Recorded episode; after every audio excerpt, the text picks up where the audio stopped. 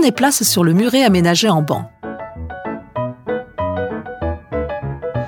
Le 10 juin 1843, le conseil municipal décide de faire de la ville une station balnéaire. Pour cela, elle installe une baraque en bois au pied de la falaise de Sainte-Barbe, où vous vous trouvez. Malheureusement, le chemin pour s'y rendre est long et en mauvais état. Pour en faciliter l'accès, une ligne omnibus à chevaux est inaugurée en 1850. Six ans plus tard, la ville compte quatre hôtels et 80 habitations en location, et en 1880, un nouvel établissement est ouvert plus près du centre-ville.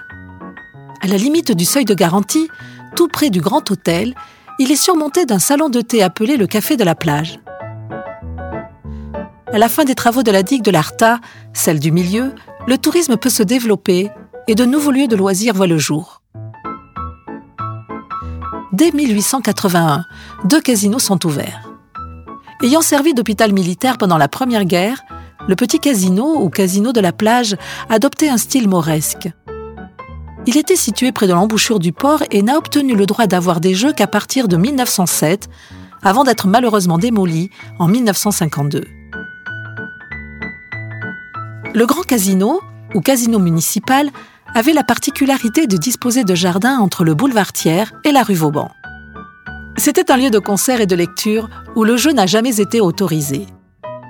Malgré la subsistance d'une partie du bâtiment, le casino a été remplacé par les immeubles Arbelites et Eguskitsa, grands immeubles d'habitation se trouvant derrière le Grand Hôtel.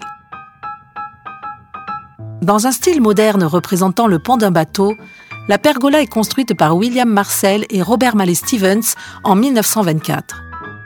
Elle hérite de la licence de jeu du Petit Casino et le bâtiment abrite un casino, une galerie marchande, un cinéma et l'hôtel Atlantique. Après la Deuxième Guerre mondiale, l'immeuble est rehaussé de deux étages abritant des appartements et défigurant malheureusement l'ensemble.